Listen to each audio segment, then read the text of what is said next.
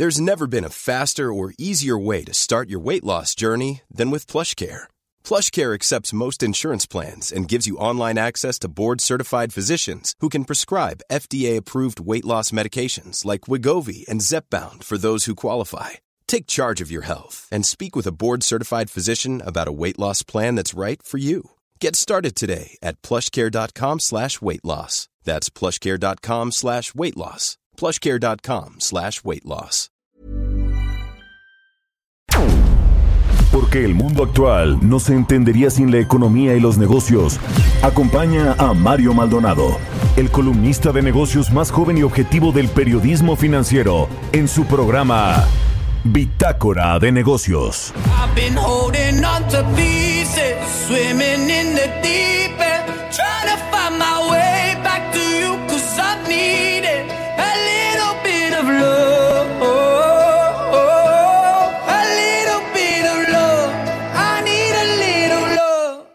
like the air I'm breathing,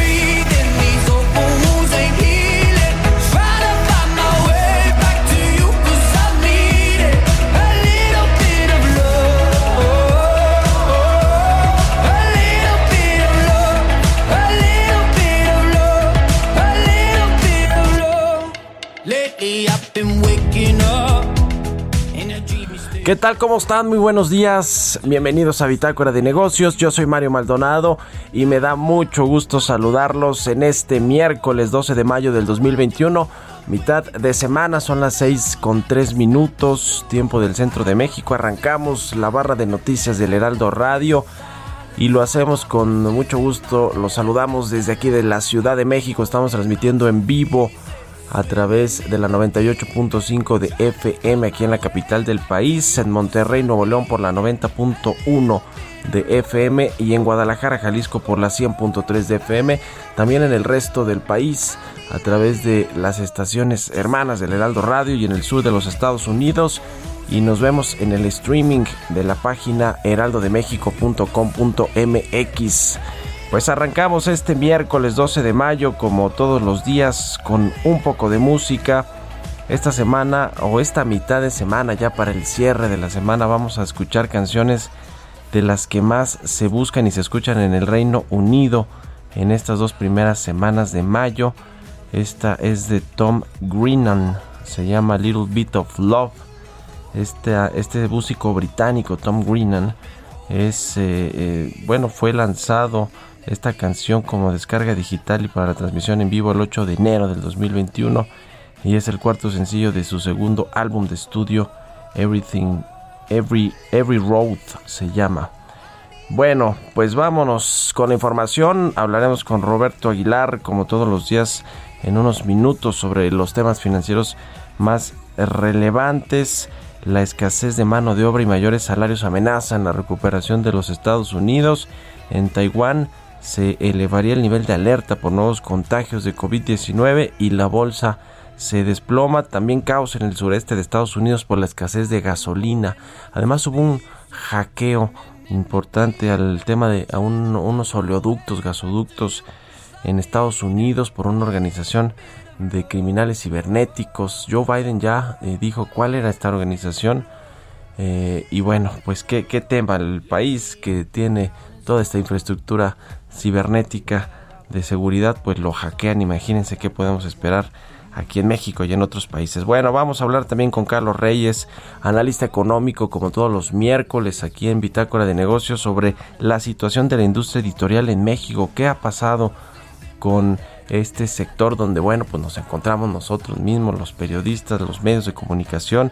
cómo le, les fue en este eh, pues eh, crisis del 2020 e inicio del 2021 vamos a entrarle al tema porque también es un tema económico por supuesto el de los medios de comunicación y toda toda esta industria vamos a platicar con José Medina Mora presidente nacional de la Coparmex sobre esta reforma de hidrocarburos. Ya un juez, el juez Gómez Fierro, emitió tres amparos, suspensiones provisionales a esta a empresas para pues evitar que entre en vigor esta ley de hidrocarburos que se reformó en las semanas recientes eh, lo celebra la Coparmex y respalda estas suspensiones que eh, pues se les otorgaron a las empresas por parte de este juez Gómez Fierro, quien el presidente López Obrador pues ya lo trae, lo trae en la mira desde hace tiempo, ya hasta lo mandó a investigar porque ha frenado varias de las reformas e iniciativas del gobierno, como la reforma a la industria eléctrica, este padrón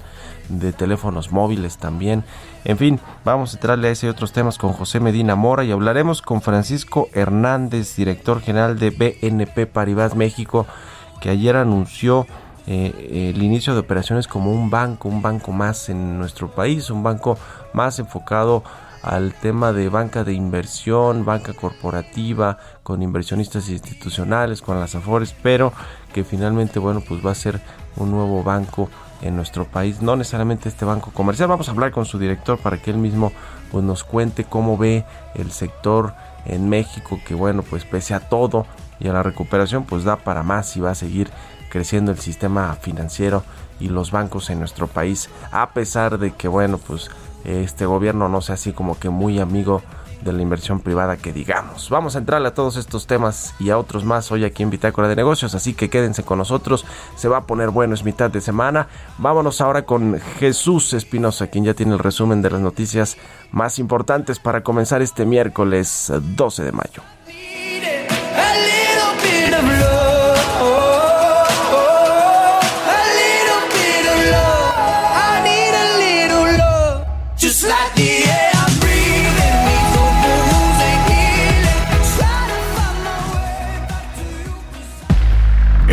Resumen. Este martes el juez Juan Pablo Gómez Fierro notificó la concesión de tres suspensiones más contra la reforma en materia de hidrocarburos impulsada por el gobierno federal. Por su parte, el presidente Andrés Manuel López Obrador acusó una vez más al juez federal Juan Pablo Gómez Fierro de estar al servicio de grupos de interés creados. Es este, pues, eh, entendible porque eh, son jueces que defienden a los grupos de intereses creados. Unos lo hacen por conservadurismo y otros por dinero. De acuerdo con el secretario de Hacienda Arturo Herrera, el sector de seguros en México se encuentra por debajo del promedio de los países miembros de la OCDE en términos de cobertura con apenas 2.3% del PIB. El Global Insurance Market Trends 2019, elaborado por la OCDE, refiere que en México la penetración del seguro es de apenas 2.3% del Producto Interno Bruto. Esto lo posiciona como uno de los países con menor cobertura como porcentaje del PIB de la organización, cuyo promedio fue de 8.9%, es decir, el país promedio de la OECD tiene una cobertura que es casi cuatro veces más que la que tienen eh, los mexicanos. Por medio de una carta dirigida a Mari Barra, presidenta de General Motors, tres legisladores del Congreso de Estados Unidos pidieron a la automotriz que respondiera a algunas preguntas sobre las denuncias de supuestas violaciones a los derechos laborales en su planta de Silao, México. Javier García de Quevedo, vicepresidente ejecutivo de Grupo México, informó que el gigante minero planea una inversión por 3.100 millones de dólares para refinación de metales en el estado de Sonora e infraestructura eléctrica para una mina clave en la península de Baja California. Bitácora de negocios en El Heraldo Radio. El editorial.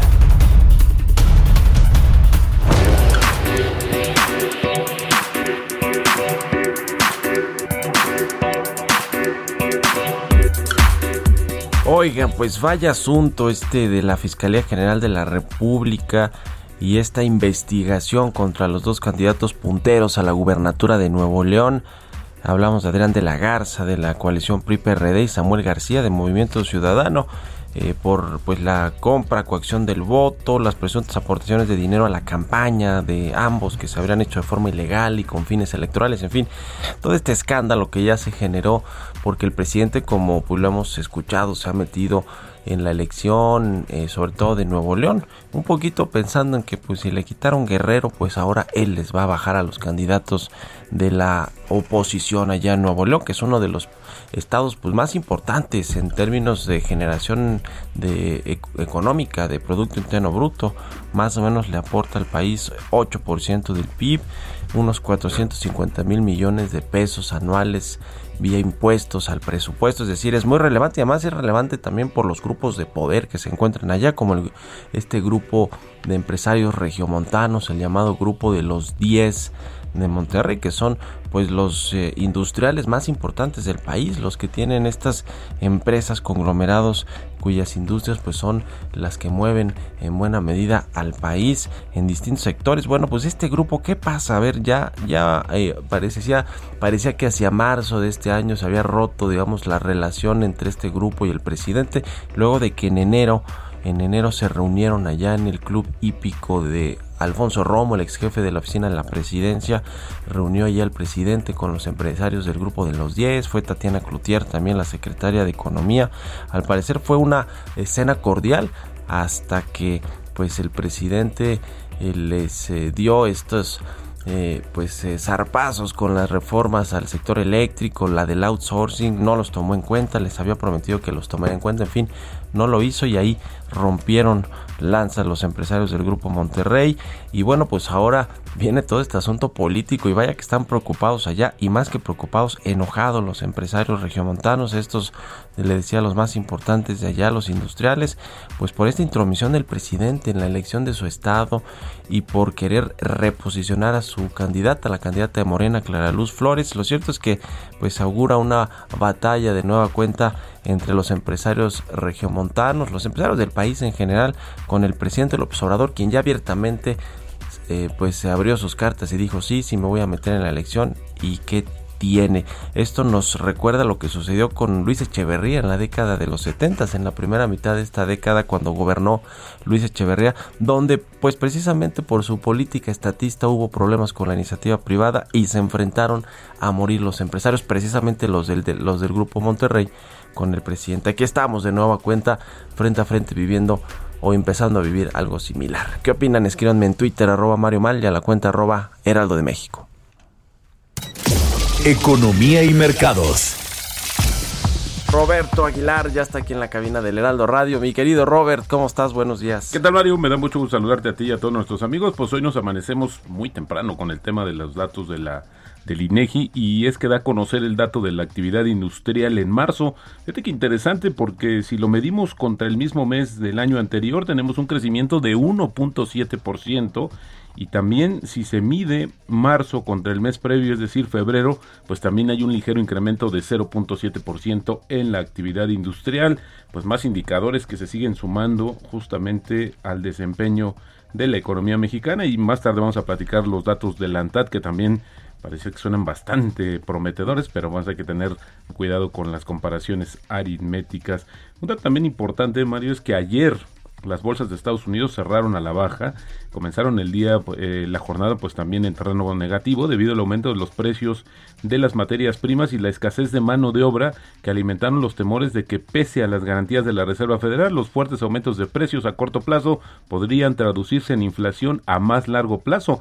Datos económicos publicados por el Departamento del Trabajo mostraron que las ofertas de empleo en las empresas estadounidenses subieron a un récord en marzo, una evidencia más de la escasez de mano de obra. Además, se han registrado ya aumentos salariales, están llegando a 15 dólares la hora y es decir que este, esta combinación pues podría también generar todavía problemas mayores a la economía de Estados Unidos e incluso frenarla. De hecho, a las siete y media de la mañana vamos a conocer el esperado dato de la inflación correspondiente al mes de abril en Estados Unidos y bueno, fíjate que un nuevo retroceso llevó a las acciones asiáticas a su nivel más bajo en siete semanas, ya que la subida de los precios de las materias primas y la creciente presión inflacionaria en Estados Unidos hicieron que los mercados apostaran por un aumento más temprano de las tasas y una mayor rentabilidad de los bonos en todo el mundo, lo cual pues restaría atractivo justamente a las acciones. Pues fíjate que los analistas explican que el miedo a la inflación combinado con el hecho de que algunos inversionistas reducen su exposición a valores o sectores que han experimentado grandes avances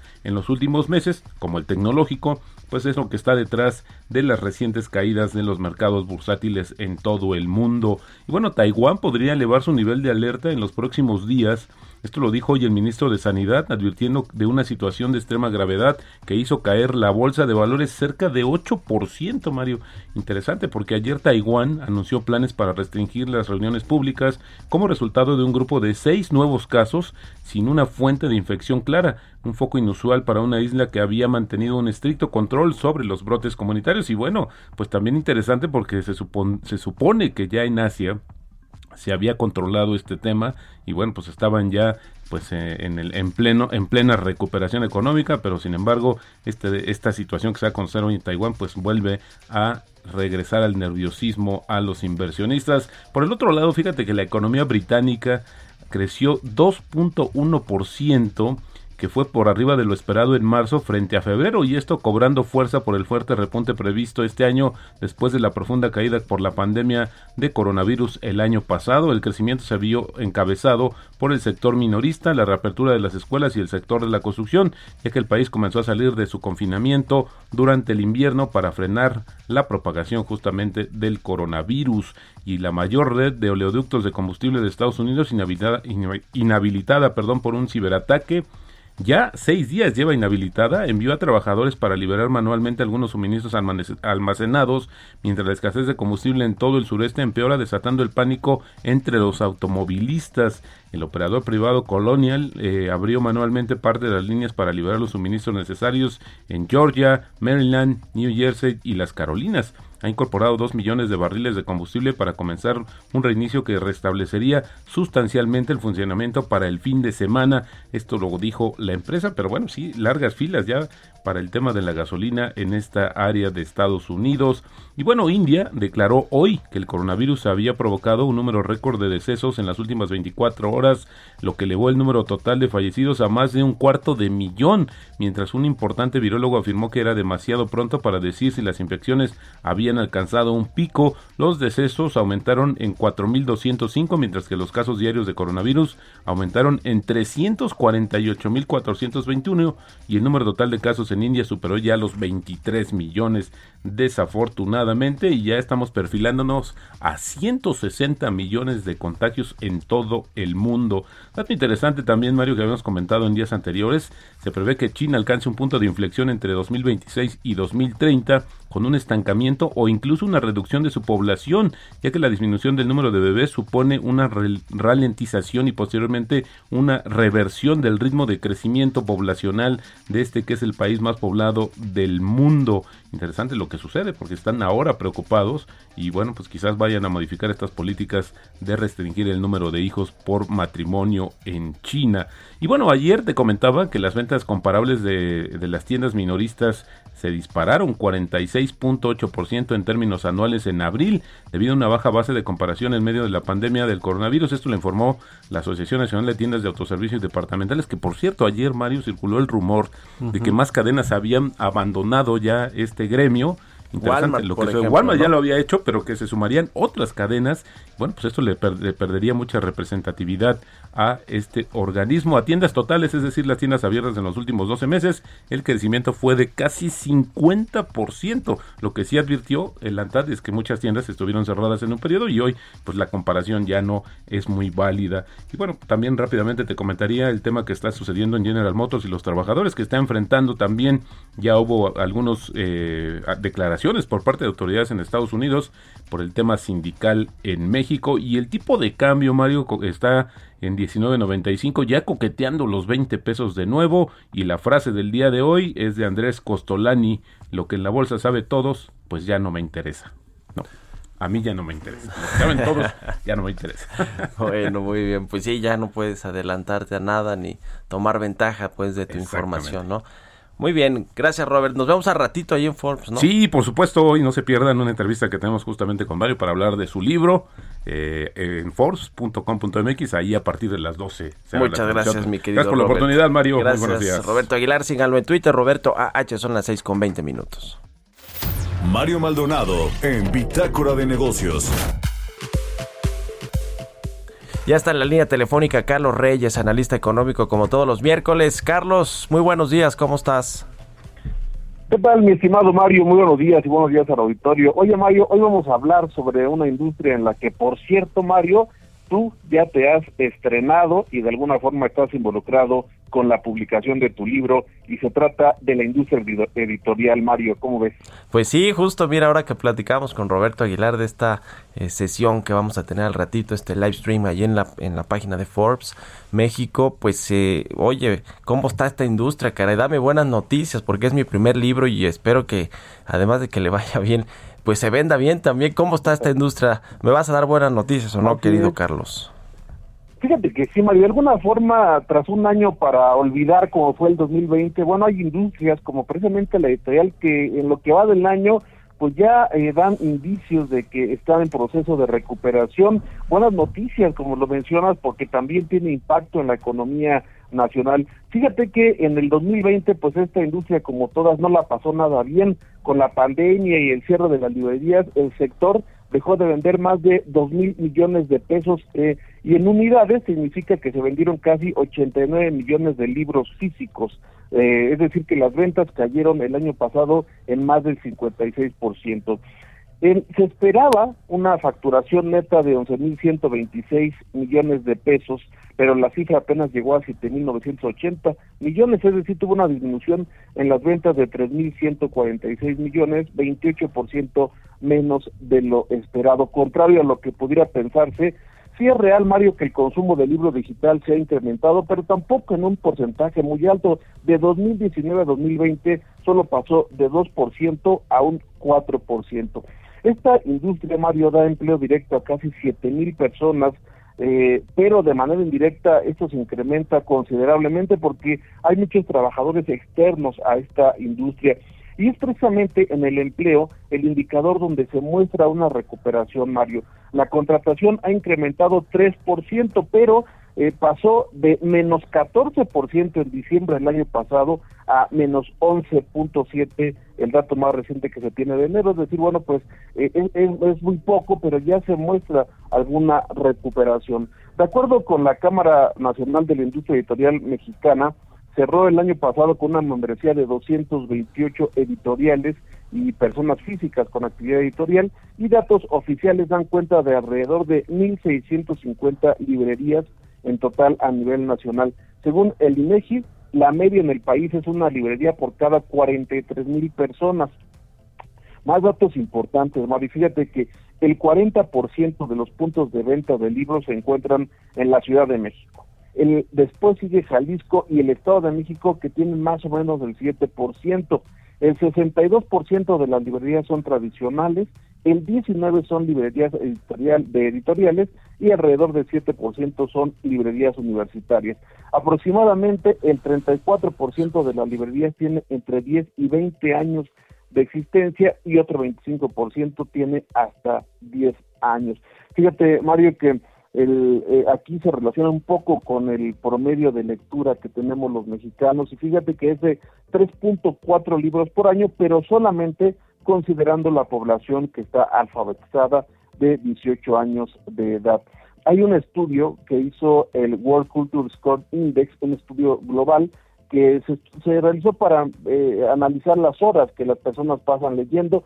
Ahí México se ubica en la posición 24 con 5.30 horas a la semana. Los primeros lugares son India, Tailandia, China con 10, 9 y 8 horas respectivamente. Algo que llama la atención es que en América Latina Venezuela sería el primer país con mayor promedio de horas dedicadas a la lectura, después le seguiría Argentina y en tercer lugar estaría México, ya en cuarto sería Brasil. Sin duda, Mario, eh, muestra esta industria también su impacto en la economía, su Sí. impacto social que tiene también la lectura y bueno, esperemos que este año sea Que un se mejor año recupere. que, que el 2020. Mario. Pues qué interesante. Muchas gracias, Carlos. Como siempre, todos los miércoles aquí. Gracias, buenos días.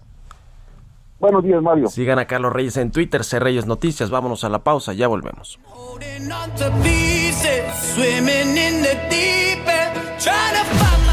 Continuamos en un momento con la información más relevante del mundo financiero en Bitácora de Negocios con Mario Maldonado.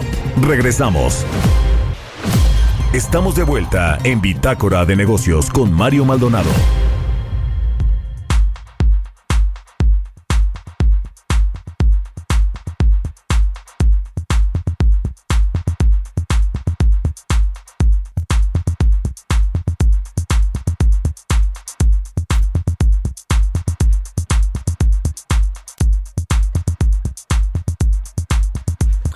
Ya estamos de regreso aquí en Bitácora de Negocios. Son las 6 de la mañana con 30 minutos tiempo del centro de México.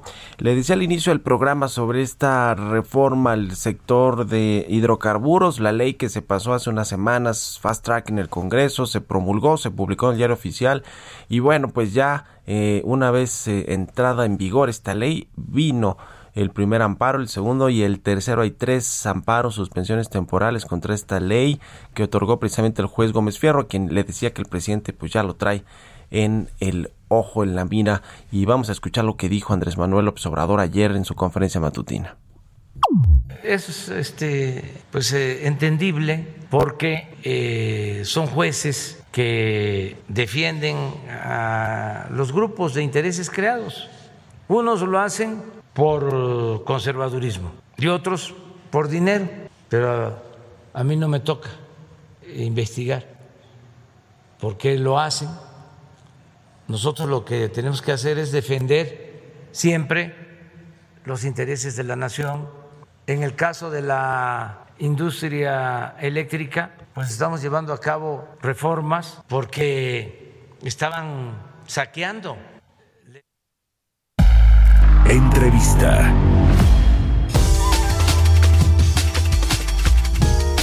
Bueno, pues ya escuchábamos al presidente López Obrador referirse a este tema del Poder Judicial o de los jueces en particular, o en particular de este juez Gómez Fierro, quien ha eh, promovido o expedido estas suspensiones provisionales con, respecto a distintos cambios a la ley, como el tema de la industria eléctrica, también la Comisión Federal de Competencia, por cierto, la, la Suprema Corte de Justicia ya eh, aceptó, digamos, esta controversia eh, constitucional de la Comisión Federal de Competencia con respecto a esta ley del sector eléctrico que, bueno, pues afecta la competencia, justamente la libre concurrencia y pues eh, este asunto de marginar a los privados del sector energético o, o, esa intención que tiene el gobierno de devolverle el monopolio a la CFE y a petróleos mexicanos pues es un tema que sin duda ha puesto al sector privado pues eh, a revisar todo lo que sucede y a utilizar todos los recursos que tengan a su mano. Vamos a platicar de esto y me da mucho gusto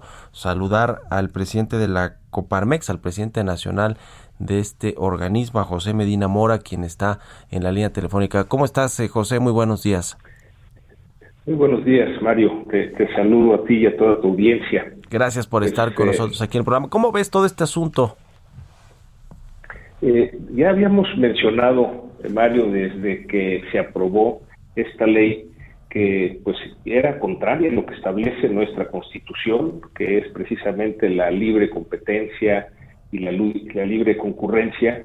Pues en ese sentido pues, reconocemos la decisión de los jueces, no es nada más Juan Pablo Gómez Fierro, sino también Rodrigo de la Pesa, de suspender por ahora de manera provisional, pero con efectos generales algunos artículos de esta ley de hidrocarburos que afecta precisamente la libre competencia. Ya habíamos señalado también, Mario, que va en contra de lo que firmamos en el Tratado de Libre Comercio, el TEMEC, con Estados Unidos y Canadá, en donde pues se respeta, se promueve la libertad de mercado.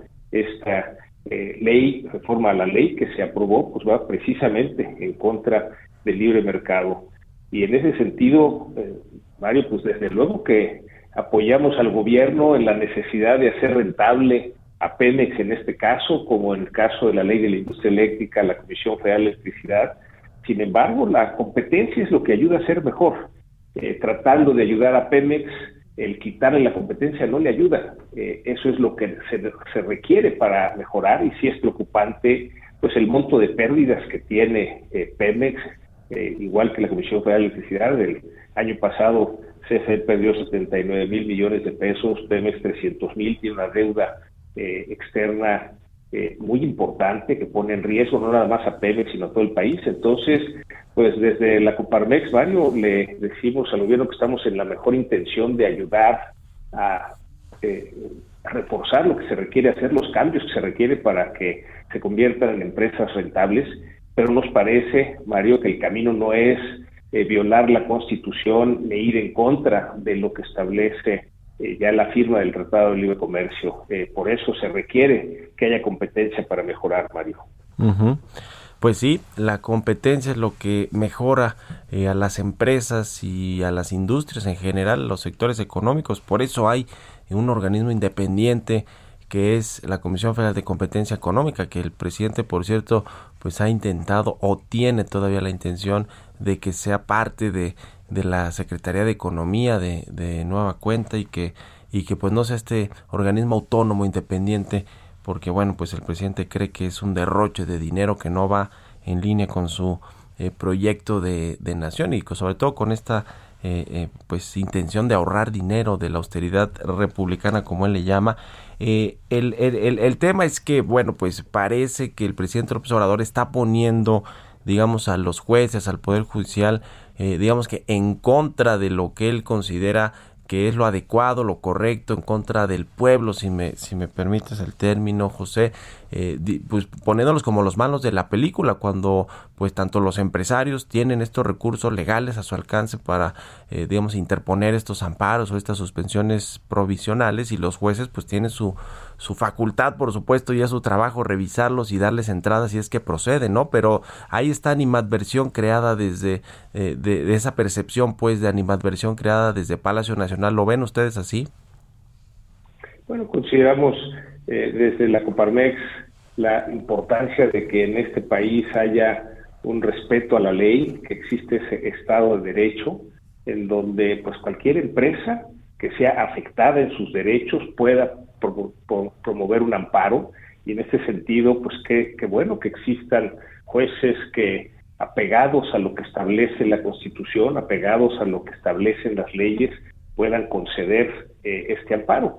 En este sentido, pues ya habíamos señalado la preocupación de que eh, tanto la Secretaría de Energía como la Comisión Reguladora de Energía pudieran revocar eh, permisos ya otorgados sin señalar cuáles razones pudiera haber, o sea, de una manera discrecional. Esto, Mario, eh, manda una señal mala hacia el mundo en cuanto a la certidumbre jurídica para la inversión en estos momentos en donde por la pandemia ha caído eh, la economía eh, profundamente, pues se requiere reactivar la economía y para eso se requiere inversión. Pues no nos parece que sea un momento de mandar estas señales en que en México no se está respetando la Constitución. Consideramos que es importante que estos jueces, pues precisamente hagan valer las leyes, hagan valer la Constitución y el, el, hecho de que existan órganos autónomos, en este caso la Comisión Federal de Competencia Económica, pues ayuda precisamente a cuidar que se dé la libre competencia. Esto, Mario, va en beneficio del pueblo, en beneficio de los consumidores, es decir, el que haya competencia facilitará que haya eh, precios más accesibles eh, para todos los ciudadanos. Entonces, en este sentido, desde Coparmet consideramos importante el que permanezcan estos órganos autónomos en esta función que ayude a que los consumidores tengan mejores precios eh, y también a que el Poder Judicial pues demuestre que efectivamente tiene autonomía. Eh, en, la Constitución está consagrada esta división de poderes, entonces qué bueno que así se lleve a cabo, Mario. Por otro lado, José Medina Mora, presidente nacional de la Coparmex, ¿cómo están viendo este asunto de el, eh, digamos, los sindicatos, de todo el tema laboral, ya en el marco del TEMEC, con los hay, hay dos temas ahorita importantes. Uno es el de General Motors y esta, esta consulta del, sindicato para respetar la vida laboral de, eh, de, General Motors que tiene esta planta de Silao, Guanajuato muy importante y donde hay un problema ahí de, el, de, de, con el sindicato y también está el asunto de Matamoros, Tamaulipas, ¿no? Hay una queja ya la primera que se promovió porque supuestamente pues allá una empresa eh, que está instalada allá en Tamaulipas pues no ha permitido que se cree un sindicato independiente como lo estipula la nueva ley federal del trabajo y, y, el pues todo lo que se firmó en términos de acuerdos en materia laboral con Estados Unidos y, y Canadá en este marco del TEMEC. ¿Cómo están viendo estos dos asuntos laborales que, que bueno, de alguna manera ya, ya tienen que ver con, con este nuevo acuerdo comercial y con la nueva ley general del trabajo? Sí, bueno, desde Coparmex, desde luego que nos manifestamos a favor del cumplimiento de la ley y la ley establece esta libertad para cada trabajador de afiliarse eh, a un sindicato o a otro. Esta libertad sindical es algo que se debe respetar. Eh, sin embargo, Mario, recordemos que en Matamoros pues hubo un grupo que precisamente, en lugar de promover esta libertad sindical, simplemente impedía la entrada a las eh, empresas, a su trabajo, a pues, varios trabajadores durante varias semanas eh, en este movimiento que se hizo, que se promovió del 30, 30, 20 era 20, 30, perdón, un, un 20, 32, 20% de aumento y, un, bono eh, de, 30 mil pesos. que este año trató de impulsar un 15-10. Los trabajadores en esta decisión libre de a qué sindicato pertenecen no este, quisieron entrar en eso. Entonces, eh, lo que consideramos importante y más en lo que ya se firmó en este eh, Tratado de Libre Comercio, pues es respetar esa libertad sindical, es decir, que cada trabajador tenga la libertad de afiliarse a un sindicato, ¿no? Recordemos que en Estados Unidos son es poco el porcentaje, es bajo el porcentaje de los trabajadores que están afiliados a sindicatos. En el caso de México se les eh, permite que escojan el sindicato, pero tienen que pertenecer a uno y después si quieren pueden salirse. Es una manera diferente de llegar a esa libertad sindical, pero definitivamente desde Coparmex respetamos la libertad eh, sindical. Finalmente, José Medina Mora, quiero preguntarte sobre lo que sucede en Nuevo León con la elección y con la pues intromisión del presidente, la Fiscalía General de la República investigando a los dos candidatos punteros. Y lo pregunto porque, a ver, eh, pues Nuevo León es la cuna de la industrialización mexicana, hay muchas empresas importantes que tienen sede en, en Monterrey, Nuevo León, y que bueno, pues lo que se juega en el estado no es poco con, con su, con su, eh, pues su nuevo gobernador o gobernadora, y, y, como se están llevando a cabo las elecciones, y el presidente López Obrador, pues ayer dijo abiertamente que sí, que sí se estaba metiendo en esa elección en particular. ¿Qué, que, ¿Cómo la ven desde la Coparmex todo este asunto? Sí, sí, Mario, desde Coparmex pues hacemos un llamado a todas las autoridades eh, federales, estatales y municipales a que respeten la ley, que no se metan en el proceso electoral. La ley es muy clara que en este periodo electoral eh, las autoridades no deben intervenir para que precisamente se pueda llevar a cabo las campañas y que los ciudadanos puedan contrastar las propuestas de cada candidato, de cada partido. Eh, sí nos parece importante el que se cumpla la ley por todos, eh, incluyendo el gobierno federal, estatal y municipal, insistimos, de tal manera que pues se dé este proceso electoral en paz. Hay mecanismos para que cualquier ciudadano, cualquier partido pueda denunciar que hay violaciones a la ley electoral y el INE actuará en consecuencia como lo ha hecho. Eh, también lo hemos mencionado, Mario, desde Coparmex, eh, defendemos el que el INE respete la ley, estas decisiones, la legalidad de las decisiones del INE, desde luego que las respaldamos y existe pues para aquellos que no estén conformes con esas decisiones la posibilidad de llevar su caso al Tribunal Federal Electoral, el cual pues ya es la última instancia de decisión en esos temas. Entonces sí un llamado, Mario, a todas las autoridades por el bien del avance de la democracia en nuestro país, no interferir en los procesos electorales en ningún estado, en ninguna de las elecciones, ya sea gobernadora, presidentes municipales, a diputados federales o locales. Pues sí, así eh, como dice, la última instancia es el Tribunal Electoral, el Tribunal eh, Federal.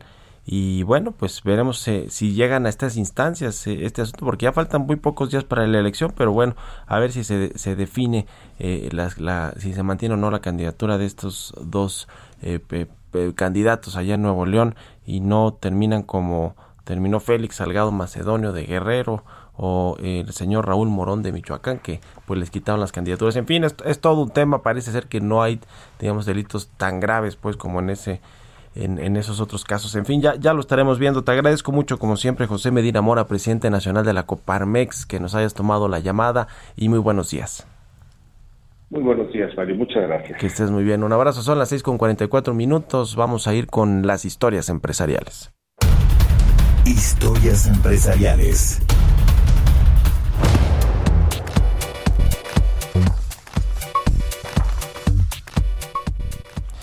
Bueno, ¿qué está pasando con los cines? La industria cinematográfica que ha sido de las más golpeadas por el COVID-19, la pandemia.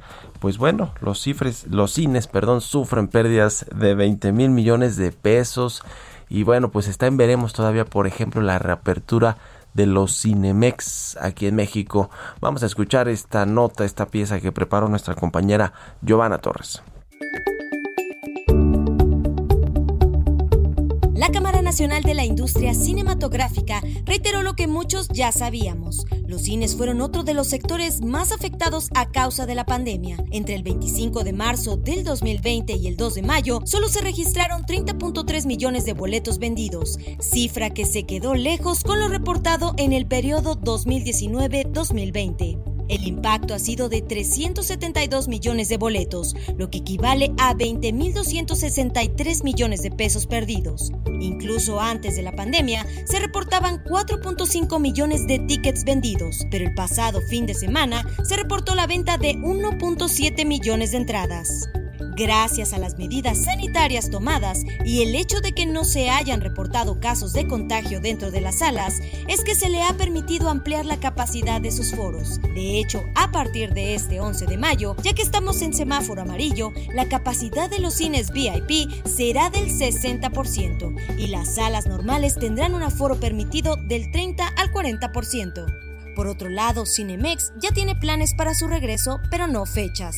De acuerdo con el gobernador del Estado de México, Alfredo del Mazo, Cinemex invertirá 350 millones de pesos para ampliar uno de sus complejos y construir dos más. Esto permitirá generar más empleos. También de esta forma podrán recuperar los complejos que debieron cerrar, cuatro en total, con un estimado de 24 salas. Por ahora, Cinemex solo opera por medio de Autocinema, ubicado en la Expo Santa Fe de la Ciudad de México. Para Bitácora de Negocios, Giovanna Torres. Entrevista.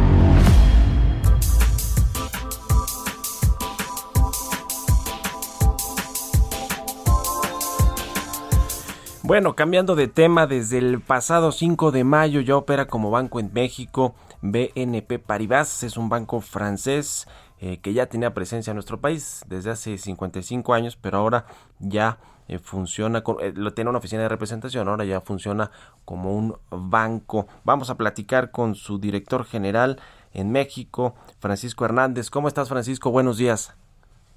Mario, ¿cómo estás? Muy buenos días. Me da gusto saludarte a ti y a tu auditorio. Igualmente, qué bueno que estás aquí en el programa. Platícanos de esta eh, incursión ya de BNP Paribas en, en la banca mexicana, en qué sectores, segmentos se van a enfocar eh, y platícanos también un poco ya del tiempo que llevan en México, que es, no es poquito, 55 años, pero que no habían, digamos, tenido todavía el permiso para operar como un banco en nuestro país.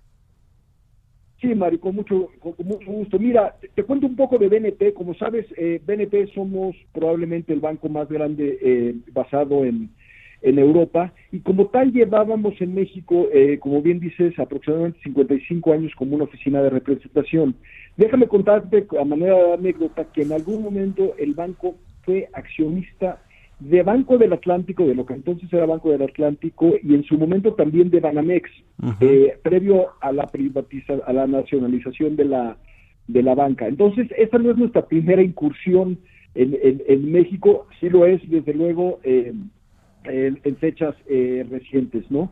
en, en, respuesta a la pregunta del, del tipo de productos y el mercado al que nos vamos a enfocar, eh, vamos a estar ofreciendo productos de banca corporativa y de banca de inversión eh, precisamente a los grandes corporativos eh, mexicanos, a los clientes institucionales mexicanos, compuestos por bancos, casas de bolsa, aseguradoras, fondos de pensiones, ese tipo de, inversionistas. Con una oferta de productos, en una primera fase por lo menos, compuesta por productos de mercado de dinero tales como eh, compraventa de bonos y valores gubernamentales, reportes sobre los mismos, eh, productos eh, derivados para coberturas cambiarias de tasas de interés, de tipos de cambio y evidentemente transacciones también de tipo de cambio. Eh, el, mercado, como te decía, es este mercado de clientes corporativos institucionales que ya venimos acompañando en México desde hace muchos años y esto simplemente es una evolución hacia las demandas que nos están eh, poniendo nuestros clientes, eh, eh, que nos piden poder tener esta oferta de productos locales para ellos. ¿Qué, ¿Qué, ven en el mercado mexicano que les interesa para pues entrar ya con todo, con todos estos servicios, como dices, de banca corporativa, de banca de inversión, en pues en medio de una recuperación económica que quizá no está siendo tan rápida ni tan sólida y sostenida como se eh, preveía?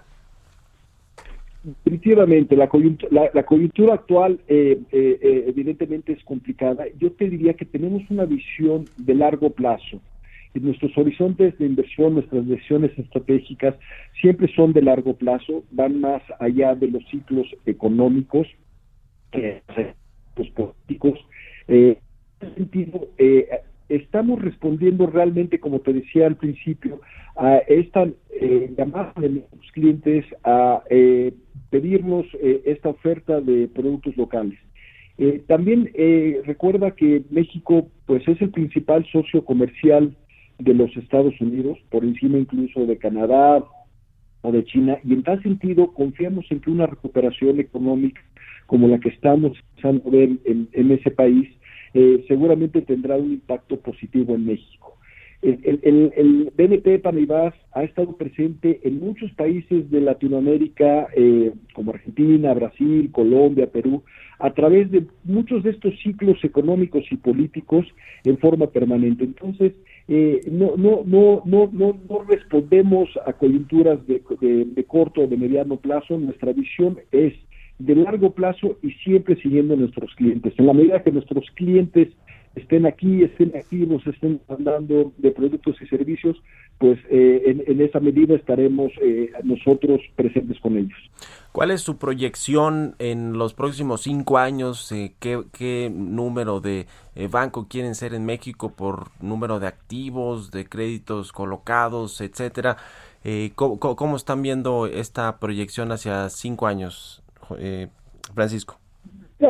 Yo te que no vemos, eh, no tenemos una estrategia basada en, la captura de algún porcentaje específico de participación de mercado, toda vez que eh, de alguna manera eh, el enfoque que tendremos será un poco de nicho, enfocado, como te diría, en esta primera etapa en productos de mercado de dinero. No estaremos dando, al menos en el, en el corto y mediano plazo, eh, eh, productos de financiamiento o de captación de, depósitos, por ejemplo, eh, que obviamente eh, tienen una incidencia importante en el, en, el, tamaño de los de los activos de las de las instituciones. Sin embargo, dentro del nicho que vamos a atacar y dentro de eh, sí creemos que debemos de tener una participación al menos similar a la que tenemos en otras geografías del mundo donde competimos con muchos de los competidores que ahora competiremos en, en México, ¿no? Y que tú conoces eh, perfectamente. Sí, Ahora sí planean en algún momento entrar esta banca comercial de, de ahorro y de, y de préstamos como están los grandototes grupos financieros. Eh, eventualmente, eh, no, a, no a un nivel, eh, digamos, de menudeo de, eh, hacia, enfocado hacia personas físicas. El enfoque de, de, esta banca corporativa de inversión será corporativo, institucional, quizá en una fase más, más adelantada, eh, un poquito hacia, hacia empresas de, de, de, menor tamaño también, pero el perfil estamos contemplando que siempre será corporativo empresarial. Ya.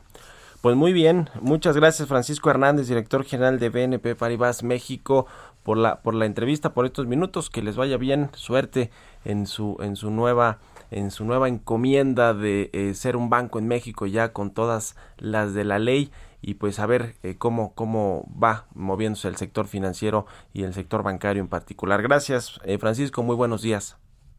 Al contrario, Mario, muchas gracias a ti y, estamos a tus órdenes. Saludos, que estés muy bien. Muchas gracias a todos ustedes por habernos acompañado también hoy aquí en Bitácora de Negocios. Se quedan en el Heraldo Radio con Sergio y Lupita y nosotros nos escuchamos mañana tempranito a las 6. Muy buenos días.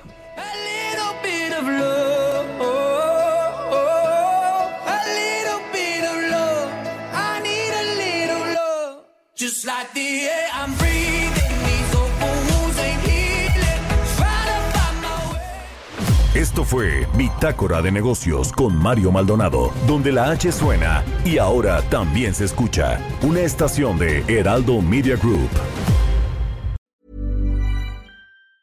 Mom deserves the best, and there's no better place to shop for Mother's Day than Whole Foods Market. They're your destination for unbeatable savings, from premium gifts to show-stopping flowers and irresistible desserts. Start by saving 33% with Prime on all body care and candles. Then get a 15-stem bunch of tulips for just $9.99 each with Prime. Round out Mom's menu with festive rosé, irresistible berry chantilly cake, and more special treats. Come celebrate Mother's Day at Whole Foods Market.